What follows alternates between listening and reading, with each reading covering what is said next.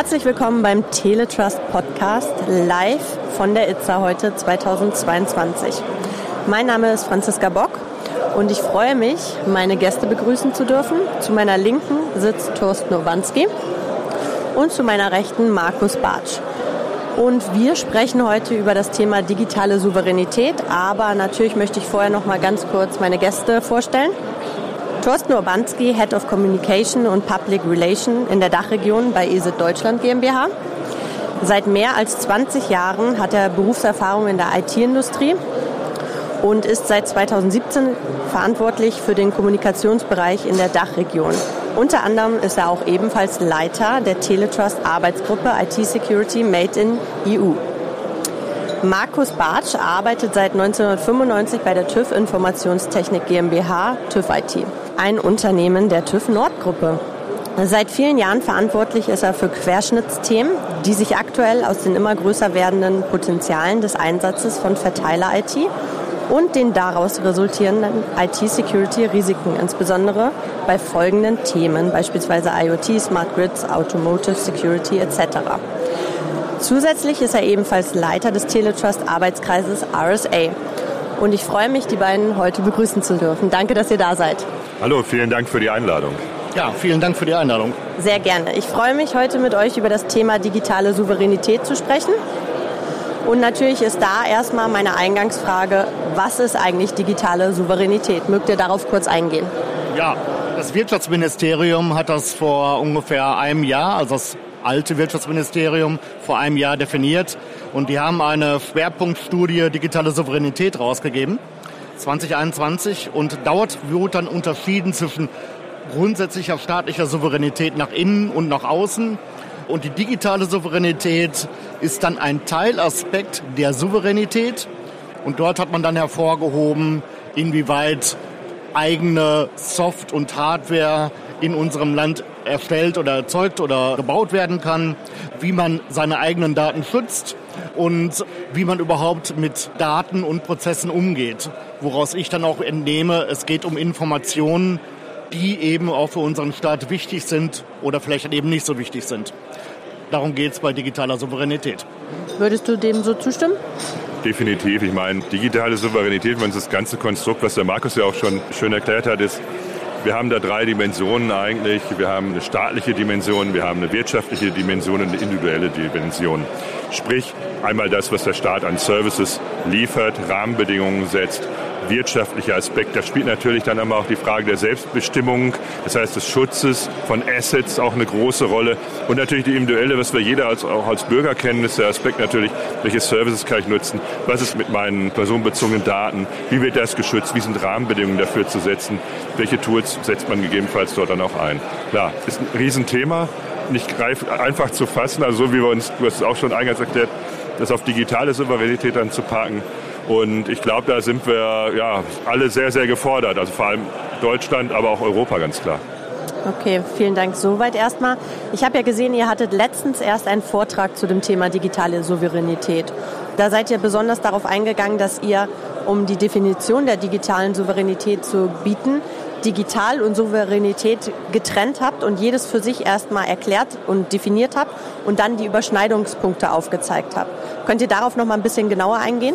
Ja, also wie ich bereits sagte, es gibt da die innere Souveränität eines Staates im Innenverhältnis, also wie arbeiten die Behörden, wie funktioniert der gesamte Apparat und natürlich die äußere Souveränität, das heißt also, inwieweit kann ich als Staat souverän im internationalen Kontext auftreten. Wenn man das jetzt auf das digitale Map, was ja dann eben laut der Definition ein Teilaspekt ist, dann sollten wir uns natürlich jetzt in unserer Betrachtung erstmal auf die äußere Souveränität beziehen. Das heißt also, in diesem Kontext, inwieweit schützt Deutschland oder Europa seine eigenen Daten gegenüber anderen Volkswirtschaften? Beziehungsweise inwieweit können andere Volkswirtschaften eventuell an irgendwelche Daten rankommen, die wir aber eigentlich gar nicht gerne zur Verfügung stellen wollen. Und da gibt es natürlich jetzt auch aktuell ein paar Beispiele, wo man sagen kann, läuft nicht ganz so gut für Europa und Deutschland. Ich weiß genau, auf welches Beispiel du hinaus möchtest. Darauf gehen wir auch gleich ein. Dazu habe ich natürlich auch ein paar Fragen. Aber wir haben jetzt so oft schon das Thema der Definition thematisiert und ich wollte erst mal fragen, halten wir denn uns überhaupt an diese Definition der digitalen Souveränität? Naja, also die große Frage, die man sich da immer stellen muss, haben wir überhaupt noch die digitale Souveränität oder was müssen wir dafür tun, diese wieder zu erlangen oder um auch diese zu schützen? Ich glaube, äh, gerade auch in dem jetzigen Kontext, also betrachten wir beispielsweise die, ja, Kanzler Olaf Scholz sagte Zeitenwende, gerade auch im geopolitischen Kontext. Und da stellt sich natürlich immer die Frage, wie muss ich mich aufstellen? Und äh, meiner Einschätzung nach ist es schwierig, wenn Deutschland es alleine versucht. Ich glaube, das brauchen wir auf Europa, brauchen wir Rahmenbedingungen, die gesetzt sind. Das wird natürlich im Rahmen des europäischen Föderalismus natürlich nicht sehr einfach, denn man hat auch noch innerhalb Europas eigene Interessen der Staaten. Und ich glaube, da brauchen wir erstmal eine Definition, was wir da erreichen wollen. Was sind die Rahmenbedingungen? Man kann auch sagen, Spielregeln. Also welche Spielregeln habe ich da? Und vor allem, wie schütze ich das Einzelne? Markus sagte schon, hat angefangen gesagt, okay, es geht um Informationen, es geht um Daten. Da ist die große Frage, hängen wir da hinterher, wie weit hängen wir da hinterher? Und in welchen Bereichen sind wir in der Lage auch souverän zu handeln? Oder was brauchen wir überhaupt, um digital souverän zu sein und das überhaupt zu schützen. Redest du jetzt generell als Staat oder als Unternehmen? Ich glaube, das kann man gar nicht mehr so differenzieren. Natürlich haben wir, der Staat gibt Rahmenbedingungen vor. Er muss diese vorgeben, auch rechtlicher Hinsicht.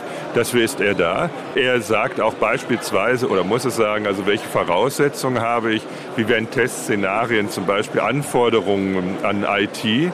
Und das spielt ja auch unweigerlich auch immer im Kontext der wirtschaftlichen Autonomie eine Rolle. Klar, nicht missverstehen, mir geht es nicht darum, dass wir sagen, wir sind eine Insel, das ist Unfug, wir sind im internationalen Warenaustausch, aber wir müssen schon schauen, dass wir unser, einen europäischen Weg finden oder für Deutschland. Also wie schützen wir unsere Wirtschaft überhaupt? Wie können wir das effektiv machen? Und vor allem, wie schützen wir vor E-Spionage die Unternehmen? Datenabfluss. Also wirklich Assets, die auch äh, wirklich essentiell sind, gerade auch für Deutschland. Denn wir sind jetzt nicht das Rohstoffland. Das muss man ganz klar sehen. Das haben wir schmerzlicher erfahren im Kontext des Ukraine-Kriegs und auch der Gaskrise. Und was müssen wir da eigentlich noch alles tun? Ich glaube, die Basis ist, ist der Staat, aber die Wirtschaft muss auch souverän denken. Hättet ihr da Ansatzpunkte, wo man anfangen kann? Ja, jetzt haben wir einen aktuellen Anknüpfungspunkt. Hafen Hamburg ist in aller Munde da ist natürlich interessant, ich denke mir mal, mit dem Kompromiss, der jetzt beschlossen worden ist, hat Costco aus China offensichtlich nicht so viel Mitspracherecht. Aber wenn natürlich ein Unternehmen in ein Hafenterminal einsteigt, dann hat dieses Unternehmen auf jeden Fall dann Zugang zu dem gesamten Warenverkehr an diesem Terminal. Also die Waren, die rein und die rausgehen. Wenn man das weiß, muss man auch überlegen, soll das denn so sein? Soll ein chinesisches staatliches Unternehmen den Zugang dazu haben? Was vielleicht dann auch gar nicht so schlimm wäre. Das gleiche chinesische Unternehmen hat aber auch natürlich Zugriff auf die Informationen in Antwerpen, in Rotterdam, in Piräus, Le Havre, also insgesamt 14 Häfen von Europa. Und da muss man sagen, haben die einen gewissen Informationsvorteil. Der Hamburger Hafen weiß grundsätzlich nicht, was in Antwerpen oder in Rotterdam rein und raus geht. Aber einer weiß es. Es ist ungefähr so, als wenn man sagen würde, die europäischen Hafenbetreiber sitzen an einem Pokertisch und gucken dann, wie sie am besten spielen und den anderen austricksen und möglichst gewinnbringend arbeiten können. Und das Casino wird betrieben von China mit dem Unterschied zum normalen Pokerspiel. Der Casinobetreiber darf in jede Karten gucken. Und damit haben wir eine massive Informationsasymmetrie. Das heißt, die Seidenstraße, die China auch immer predigt, ist gerade im Aufbau. Und in dieser Phase bekommen die erstmal einen großen Datenzugriff und Informationszugriff auf das, was in Europa im Seehandel passiert. Und ich weiß nicht, ob das allen so bewusst ist, dass das so passieren wird. Wenn es den Leuten bewusst ist, dann würde ich sagen, hängt unsere digitale Souveränität beim Handel gerade doch auch sehr von China ab. Verstehe. Markus, erstmal vielen Dank dafür. Wir haben ja auch viele Anfänger beziehungsweise Menschen, die den Podcast hören, die noch nicht so tief in der IT-Sicherheit sind wie ihr. Wir versuchen daher ja auch immer ganz von Anfang die Themen aufzugreifen und aufzuwickeln. Was ist Informationsasymmetrie an der einen Stelle? Und du hast es ja schon so angedeutet, soll das so sein? Ich denke nicht, dass es so sein soll.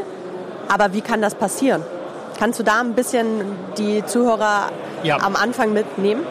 Also Normalerweise, wenn man jetzt über Cybersecurity-Maßnahmen spricht, dann spricht man davon, gewisse Daten sind höchst vertraulich, die möchte man nicht rausgeben. Und dann gibt es eben Cyber-Security-Vorfälle oder Cyberkriminelle, die eben an diese Daten ran wollen, damit sie einen Vorteil haben. Also Informationen erstmal zu gewinnen, um einen eigenen Vorteil rauszuziehen. Deswegen schützt man ja auch die Daten, damit so etwas nicht passiert. In diesem speziellen Fall reden wir aber gerade, also Hafen, reden wir gerade nicht von einer cyberkriminellen Handlung. Es ist ein vollkommen legaler Vorgang. Das heißt, wir geben diese Daten in diesem Fall freiwillig raus. Und das ist natürlich der Punkt, wo ich sagen muss, äh, wir, auf der einen Seite halten wir Vorträge über digitale Souveränität. Wie schützen wir unsere Daten, damit andere nicht rankommen? Und jetzt haben wir ein Beispiel, oh, wir geben die ja freiwillig raus. Warum noch über digitale Souveränität sprechen? Muss man jetzt nicht mehr tun. Und das ist so ein bisschen erschreckend. Ja, auf jeden Fall. Also für Außenstehende mag das ja so erscheinen, ihr predigt auf der einen Seite und auf der anderen Seite wird einfach ins Land eingelaufen oder einmarschiert, ohne dass was dagegen unternommen wird. Wie kann das sein? Also wie, wie hängt da die Wirtschaft auch zusammen mit? Ja gut, ich muss sagen, es ist eine ökonomisch-politische Entscheidung. Ich glaube, in, in, dem Kontext muss man sich immer fragen, also wie schütze ich meine Daten? Das, was Markus auch sagte, wie bekomme ich diese Hoheit wieder zurück? In den vergangenen Dekaden haben wir ja gesehen, was es eigentlich bedeutet, wenn ich einen Ausverkauf in einzelnen äh, Segmenten mache. Sei es jetzt äh, Hardwareproduktion, Chipproduktion etc. oder auch Mobiltelefonproduktion, wo ich dann also Kompetenzen dann verliere. Dann ist die Frage natürlich, wenn ich das schützen möchte, also meine ja, Kronjuwelen, Assets etc., gehe jetzt aber auf den Punkt äh, kriminelle oder staatliche Akteure auf ein, dann ist natürlich die Frage, bin ich dazu in der Lage eigentlich in Europa das zu machen? Und ich finde, ich glaube auch gerade das, was äh, Teletrust, der seit vielen Jahren vorantreibt, beispielsweise mit der Initiative IT Security Made in EU, da ist ja eigentlich die gute Nachricht, dass wir, was das Spektrum Protection angeht, das heißt Schutz, da autark sehr wohl sein können. Das heißt nicht, dass wir unseren Markt abschotten. Das wäre Quatsch, weil alle Akteure auch international unterwegs sind. Aber da können wir Rahmenbedingungen vorgeben. Zum Beispiel, wir haben es ja gesehen mit der DSGVO, die auch dazu geführt hat, zu einem Umdenken zu dem ganzen Thema. Das heißt, wie schütze ich personenbezogene Daten in dem Kontext?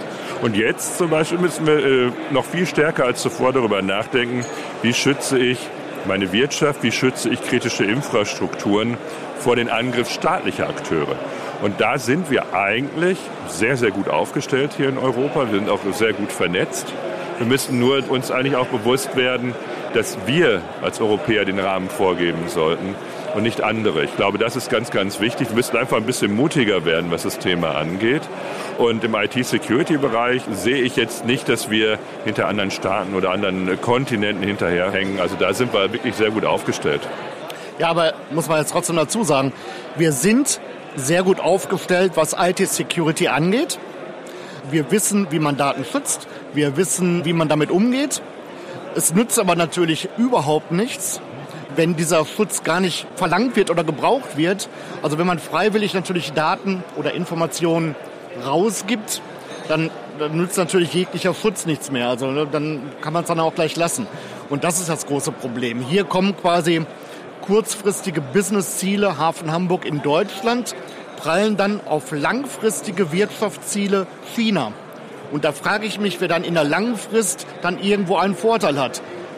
Europa wahrscheinlich eher nicht. Also die Chinesen machen verdammt viel richtig, äh, was im Umkehrschluss bedeutet, wir machen vielleicht dann nicht ganz so viele Dinge so richtig. Okay, vielen Dank für das aktuelle Beispiel des Hamburger Hafens. Aber ich möchte da jetzt auch ein bisschen weg von, weil ich denke, die letzten ein, zwei Jahre hatten wir auch im Kontext der Corona-Pandemie einige andere Beispiele. Wie hat sich denn die Bedrohungslage seit oder erst recht durch Corona verändert? Was gab es da für Learnings, die wir daraus ziehen konnten? Also das war natürlich für alle Unternehmen eine große Herausforderung. Ich meine, wir haben ja die in den Medien immer wieder gelesen, es waren keine Laptops vorhanden, es waren zu wenig Devices generell vorhanden. Leute sind alle halt ins Homeoffice gegangen, haben da ihre Privatrechner genommen, das war ja Tür und Tor offen. Also allein wenn wir uns die Sachen aufs RDP-Protokoll angucken, also die Angriffe da drauf, die haben wir ja teilweise 200 Milliarden Angriffe pro Tag. Und das hat ein Stück gedauert, muss man sagen. Es sind sicherlich nicht alle Unternehmen immer noch nicht so perfekt aufgestellt, aber es hat zum Umdenken geführt. Das heißt also, IT-Sicherheit wurde offenbar klar, Moment, ich habe jetzt ganz viele neue Angriffsvektoren, die ganzen Devices zu Hause, das muss ich verändern.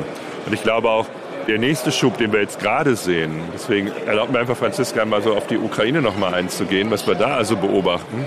Das heißt also, der Ukraine haben wir eine Situation, wir haben ja nicht erst Cyberangriffe am 23. Februar gehabt. Das heißt also elf Stunden, am 24. Februar ist Russland die, die Ukraine angegriffen, Invasion. Elf Stunden vorher haben die angegriffen massiven Wiper-Angriffen, das heißt, wo man wirklich versucht hatte, Systeme zu löschen. Wir konnten da nachweisen, über 100 Systeme, mehr als fünf Organisationen, wo wir Angriffe gestoppt haben mit unserer Technologie in der Ukraine. Aber es geht eigentlich acht Jahre zurück. Seit acht Jahren steht dieses Land sozusagen unter Dauerbeschuss. Ich habe in meinem Vortrag hier gesagt, in the line of fire. Was wir aber auch gesehen haben, ist, welche Kollateralschäden da stattgefunden haben beispielsweise mit den Windkraftanlagen in Deutschland, was wir dort beobachtet haben. Aber wir können mal zurückgehen auf 2017. Das haben viele gar nicht mehr so im Kopf. NotPetya, die Ransomware. Da haben wir es analysiert haben gesagt, dass diese Malware, diese Ransomware, war überhaupt gar nicht vorgesehen, um Unternehmen zu erpressen in Deutschland, in USA etc., sondern sie war ausschließlich eigentlich vorgesehen, auf die Ukraine, das heißt Zahlungsverkehr, Supermärkte, Einkaufen zu stoppen etc. Aber es ist rübergeschwappt. Das sehen wir immer wieder. Das heißt also, wir hatten Nordamerika-Unternehmen, Europa stark Unternehmen, die betroffen waren. Und das sehen wir auch in anderen europäischen Ländern. Ich glaube auch die kleine Anfrage der CDU-CSU-Fraktion am 12. Oktober war ja, wie viele IT-Störungen hatten wir denn seit dem Ukraine-Krieg in Deutschland? Da kommen wir auf 253. Ich finde, das ist eine ganze Menge. Und da besprechen wir nur über Kritis, die unter Definition Kritis fällt. Ja, vor allen Dingen sprechen wir nur darüber, welche überhaupt bemerkt worden sind. Wir hatten schon eine Folge zum Thema Ransomware und da habe ich daraus gelernt, dass viele Angriffe gar nicht bemerkt werden, erster Punkt. Oder zweiter Punkt, dass viele Unternehmen auch gar nicht damit an die Öffentlichkeit gehen wollen, dass ein Leck gefunden worden ist, wo man eindringen konnte, aus Scham, aus wirtschaftlichen Gründen und so weiter und so fort. Ne? Ja, aber dann auch noch grundsätzlich darüber hinaus, wir müssen natürlich, wenn wir auf die Weltkarte mal gucken, Einzelne Staaten können wir jetzt auch mal ausklammern, die vielleicht auch noch einigermaßen IT-affin sind. Aber wenn wir einfach nur die USA nehmen, Europa und China und diese großen Volkswirtschaften, was die Digitalisierung angeht, miteinander vergleicht, dann kann man natürlich schon sagen, hm, erste und zweite Welt kann man sich darüber streiten, wer das dann sein kann. Aber es ist dann auch ganz klar, zum jetzigen Zeitpunkt, Europa ist digital dann die dritte Welt, wenn man dann so ein Ranking macht. Und wir müssen uns natürlich dann auch die Frage stellen, wie können wir da wieder aufholen? Und die andere sehr ketzerische Frage, brauchen wir da digitale Entwicklungshilfe und von wem holen wir die uns? Und äh, diese Frage muss man sich wirklich stellen und nicht einfach sagen, ach, jetzt bauen wir Gaia X, jetzt holen wir das Ganze auf, das kriegen wir auch schon ganz alleine hin. Das wird A nur gehen, wenn Europa zusammenarbeitet und sich nicht wegen Einzelinteressen die einzelnen Staaten dann auch gegenseitig ausspielen innerhalb von Europa. Und man muss da natürlich auch wirklich massiv aufrüsten. Und das sehe ich bisher noch nicht. Markus, du hast ja selbst die Frage gestellt, wie können wir da aufholen? Geh da mal ein bisschen tiefer rein, bitte. Du hast es nur so angeschnitten. Ja, mit ich Aufrüsten. ich habe es leider nur angeschnitten, weil ich, meine Meinung wäre, eigentlich brauchen wir dann natürlich auch in einer gewissen Form Entwicklungshilfe.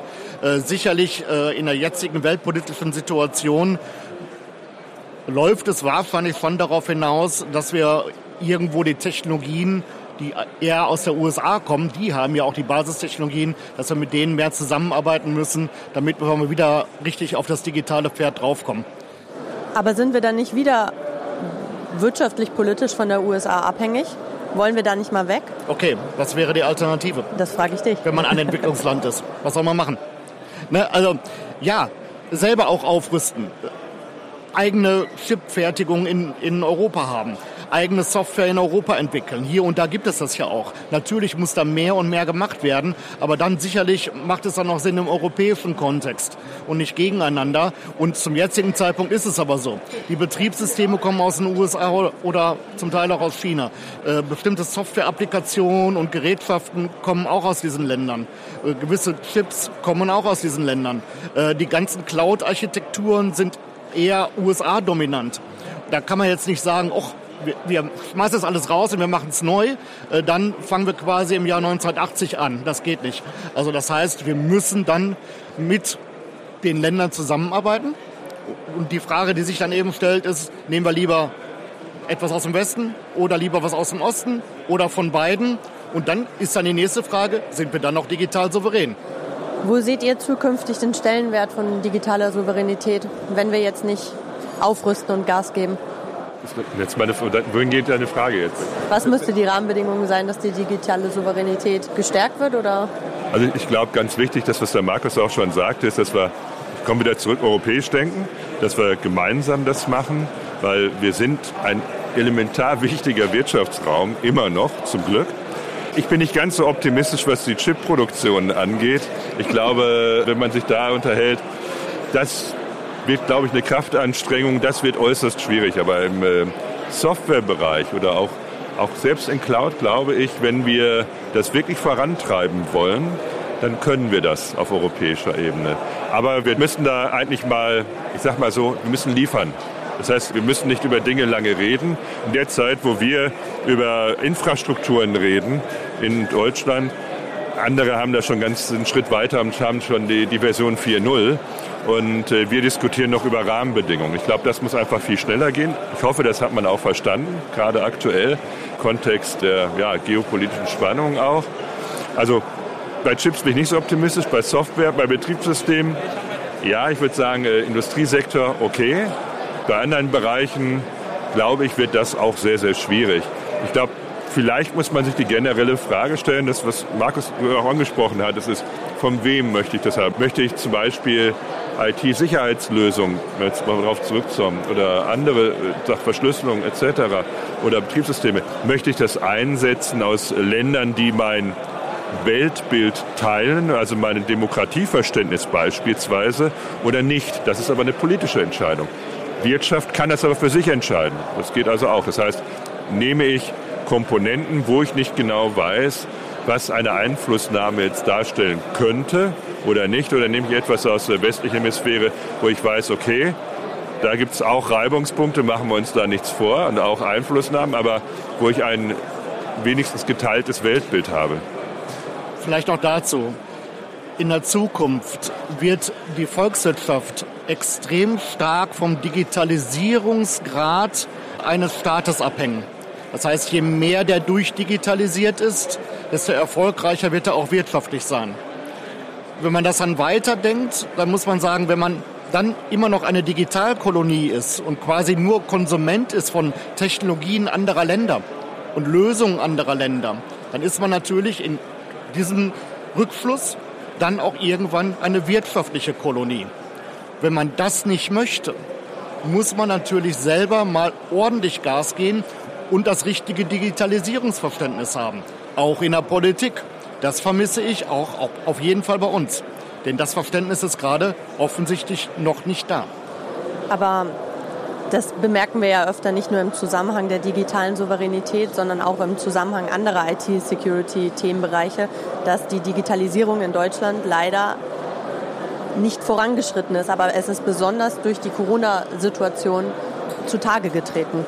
Ich bin da jetzt nicht ganz so düster im Ausblick dabei. Also ich glaube, mit Covid-19, das, das, ist nicht alles rund gelaufen. Machen wir uns nichts vor. Wenn wir einzelne Services als Bürger nutzen wollen, jetzt also das, was also wirklich Menschen draußen erleben oder auch als Unternehmen, das heißt, wenn ich Anträge stellen will, etc., allein diese kleinen Aspekte, ja, läuft nicht rund, ist auch noch abhängig von den Kommunen, muss man auch sagen. Aber ich habe wirklich die Hoffnung, dass jetzt de facto das Negative einer Pandemie einen Push gegeben hat, Negative einer geopolitischen Krise, also wie der Ukraine-Krieg, Krieg in Europa, dass wir da jetzt doch ein bisschen schneller unterwegs sind. Ich glaube, das haben die Akteure verstanden und müssen es verstehen. Also ich sage mal, nee, wir werden keine Kolonie. Ich bin da optimistisch, aber wir müssen aufpassen, dass wir den Anschluss nicht verlieren. Das ist, glaube ich, ganz wichtig, dass wir den Anschluss nicht verlieren als ökonomisches System hier in Deutschland. Denn wenn wir uns alle Bereiche anschauen, schauen wir uns den Automotive-Sektor an, schauen wir uns allein nur diesen Sektor an, so ist ja nicht nur die Frage, was für ein tolles Fahrwerk stelle ich her, sondern wie habe ich mein Auto ja, es sind erfahrene Computer. Wir sprechen bei Automobilen über 60, 80 oder mehr Steuergeräte mittlerweile. Wie habe ich da den Fortschritt im Blick und wie bin ich da in der Lage, das Bedürfnis von einzelnen Märkten auch abzubilden. Und da dürfen wir nicht verpassen, einen Anschluss wirklich zu verpassen. Also müssen wir verstehen, Digitalisierung ist überall, Security ist überall. Das ist jetzt nicht nur irgendwie so ein Feenstaub, den ich dann drüber puste zum Schluss, welchen Produkt entwickle, sondern von vornherein muss ich bei jeglichen Konzepten, bei meinem Business muss ich es berücksichtigen. Auch genau was die Cloud angeht, auch genau was Datenhoheit angeht, wie schütze ich das. Ich bin guter Hoffnung, dass wir, dass wir es doch jetzt hinkriegen. Ja, ähm, jetzt, man sieht es jetzt auch hier auf der ITSA. Das heißt also, wenn man hier durch die Gänge geht, sieht man nur fröhliche Gesichter, das Geschäft brummt. Das heißt also, der Bedarf an Digitalisierung, an einer hochsicheren Digitalisierungslösung, der ist ja auf jeden Fall da. Damit war Corona auch ein Weckruf und wir sind vielleicht auch alle wach geworden und es tut sich extrem viel. Da ist eben nur die Frage, deswegen bin ich mehr der Skeptiker, ich arbeite ja auch am TÜV, machen wir genug, um dann den Anschluss wieder zu bekommen? Das ist genau die Frage. Äh, grundsätzlich, die Technologie- und Lösungsanbieter sind in Deutschland und auch in Europa vertreten. Das ist alles gar kein Problem. Aber man muss es natürlich dann auch entsprechend abfragen und natürlich mehr und mehr fördern und aufbauen. Ich versuche im Podcast immer aus den theoretischen Themen der IT-Security auch ein bisschen was Praktisches herauszuholen, insbesondere für Leute, die jetzt, wie gesagt, nicht ganz so tief im Themenbereich sind wenn ein Unternehmer jetzt diesen Podcast hört und er verstanden hat, dass digitale Souveränität nicht nur als Staat, sondern auch als Unternehmen äußerst wichtig ist, welche praktischen drei bis fünf Punkte könnt ihr ihm mit an die Hand geben, wo er besonders erstmal darauf achten sollte, wenn sein IT-Security-Standard noch nicht so hoch im Unternehmen ist oder wo er einfach mit anfangen sollte? Das greife ich ja gerne mal auf. Also Nummer eins ist, er muss das Ganze als Prozess verstehen. IT-Sicherheit verändert sich an den Angriffsszenarien, an sein persönliches Geschäftsfeld, was er neu entwickelt, weiterentwickelt. Dann ist das nächste, also sind uns, glaube ich, alle einig hier, auch hier auf der ITSA, dass ein Endpoint-Schutz elementar Basis ist, eine Firewall eine Basis ist, Mail Security Basis ist, aber das reicht überhaupt gar nicht aus. Das heißt also, die Unternehmen müssten weiterdenken, müssten auch hingehen und sagen, also ich meine, ich nehme das Wort jetzt, das schreckt ja manche immer ab, Zero Trust, versteht kein Mensch, sagt man immer, stimmt nicht. Man muss das einfach praktikabel machen in Technologien und Lösungen. Heißt, meinem Verständnis nach ist die Basis Grundschutz Plus nenne ich das jetzt mal. Die erste Stage von Zero Trust heißt ganz klar, klar, Endpoint-Schutz, das habe ich als Firewall. Ich muss Daten verschlüsseln, ich muss Zugänge absichern, also Multifaktor-Authentifizierung, Cloud-Sandboxing-Verfahren einführen, damit ich nicht die Probleme mit Ransomware habe. Und der nächste Schritt, und das sind auf jeden Fall Sachen, die Mittelständler haben müssen. Das zeigen ja auch veränderte Versicherungsverträge, ist Endpoint Detection and Response. Das heißt, ich muss die Innenansicht wieder bekommen, die Herrschaft über ein Netzwerk. Ich muss mitkriegen, wo passiert was. Und vor allem, wenn etwas passiert, muss ich in der Lage sein, beispielsweise Forensikern auch diese Informationen zur Verfügung zu stellen. Das ist die Basis EDR. Und der nächste Schritt danach wäre für mich die Außenansicht, dass man sagt, Threat Intelligence hole ich mal rein, Data Feeds, auch wenn ich nicht ein eigenes äh, SOC, Security Operations Center betreiben kann. Es gibt ja Unternehmen, die machen das für einen und dann bekomme ich die Außenansicht. Ich bekomme sozusagen ein Notfallsystem einfach mit und in 24-7 denken. Aber jetzt gebe ich einfach mal Markus weiter. Ich hoffe, ich habe dir jetzt nicht zu viel weggenommen. Nein, eigentlich nicht. Hast du voll gut erklärt. Nein, aber hier und da kommt es mir so vor und speziell in der, mm, also in der IT-Branche ist das ja schon recht gut, aber gerade in unserem Ingenieurwesen, bei unseren Maschinenbauern in Deutschland, da gibt es noch so eine gewisse Grundnaivität, was Digitalisierung angeht. Also man möchte Cloud-Lösungen haben, man möchte digitalisieren, man braucht das alles, weil man vielleicht auch Kosten einsparen will macht sich aber nie darüber Gedanken oder selten darüber Gedanken, immer noch selten darüber Gedanken, wie sichere ich das Ganze nun ab. Das ist ungefähr so vergleichbar, als wenn man total als aufgepimpter Tourist mit einer dicken Kamera, dickes Handy und mit einer Geldbörse durch irgendwelche Favelas in Südamerika geht und sich dann wundert, dass man überfallen wird. Also so verhält man sich gerade hier und da auch leider immer noch. Und da können wir eigentlich immer nur noch weiter Awareness betreiben. Leider ist es aber so, die Awareness tritt erst dann auf, wenn auch ein Cyber-Inzidenzvorfall auftritt. Das heißt also, wenn der Schaden da ist, dann werden die Leute meistens erst wach. Und dann ist es eben zu spät. Schade. Ja, auf jeden Fall. Wenn wir jetzt schon beim Thema IT-Security sind, welchen Stellenwert sollte denn eine wertebasierte IT-Security nicht nur Made in Germany, sondern auch Made in the EU zukünftig einnehmen? Das geht natürlich an Thorsten. Ja, Also ich, ich glaube, ganz, ganz wichtig ist, dass man im Hinterkopf hat, äh, unter welchen Rahmenbedingungen Unternehmen, die Sicherheitslösungen hier produzieren, Technologie, unter welchen rechtlichen Konstruktionen die da tätig sind. Das heißt, wir haben mit die höchsten Datenschutzstandards, ohne Zweifel, weltweit. Aber wir haben auch Rahmenbedingungen, die ganz einfach dazu sorgen, zum Beispiel, was wir beim Teletrust ja entwickelt haben, sei es jetzt mit IT Security Made in Germany, danach IT Security Made in EU, wo wir gesagt haben, wer dieses Zeichen, ich nehme das einfach mal, es ist ja auch ein wertebasiertes Qualitätssiegel, wo ganz klar ist, Forschung, Entwicklung muss in Europa stattfinden und in Rahmenbedingungen eine No-Backdoor-Garantie muss selbstverständlich sein. Ich glaube, das sind so ganz zwei von den mehreren Punkten, die, glaube ich, sehr, sehr elementar sind. Und ich glaube, auch gerade hier auf der Messe in Nürnberg ist dieser Switch hin zu deutschen oder europäischen Anbietern viel, viel stärker als in den Jahren davor. Denn die Technologie brauchst du nicht verstecken. Und wertebasiert heißt, dass diese Unternehmen die Software auch in diesem Verständnis entwickeln, die Lösungen. Und da können Unternehmen einfach auch darauf vertrauen. Digitales sollte immer Reales abbilden. Das heißt, wir haben offensichtlich ja auch irgendwo ein gewisses Wertesystem in Europa. Durch gewisse Gesetze sind diese auch aufgeschrieben worden. Wir haben auch eine Datenschutzgrundverordnung. Und dann muss das auch natürlich digital entsprechend umgesetzt werden. Wenn wir der Meinung sind, diese Daten sollen nur derjenige bekommen und diese Daten dann jemand anderes und andere Daten sollte möglichst dann kaum einer bekommen, außer der, der sie selber erzeugt hat, dann muss das entsprechend auch so umgesetzt werden und muss man auch Schutzmaßnahmen digital implementieren, damit es dann auch so ist. Und da gibt es dann natürlich auch noch ein bisschen Luft nach oben, wie man die realen Werte in digitale Werte umsetzt.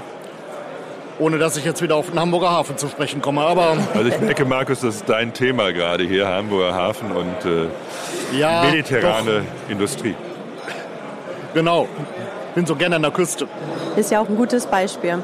Zum Abschluss hätte ich noch eine Frage. Wir haben das Gütesiegel oder das Wertesiegel angesprochen, IT Security Made in EU von Teletrust. Ich stelle gerne die Frage zum Abschluss immer gerne, was kann Teletrust noch machen, um noch mehr digitale Souveränität zu fördern oder um noch mehr Awareness bei unseren Mitgliedern zu schaffen? Hättet ihr ein paar Punkte für den Teletrust, wo ihr sagt, dieses und jenes könnt ihr noch umsetzen oder da könnt ihr noch mehr nach außen hin gehen? sodass wir das auch ein bisschen verbreiten noch. Ja, ich glaube, die Awareness bei unseren Mitgliedern brauchen wir ja nicht, weil das ist ja gerade die IT-Security-Industrie. Das heißt, die wissen ja von Bescheid. Diese Mitglieder wollen ja auch IT-Security-Awareness bei all den anderen Unternehmen und Firmen schaffen, die nun mal nicht Mitglied bei Teletrust sind.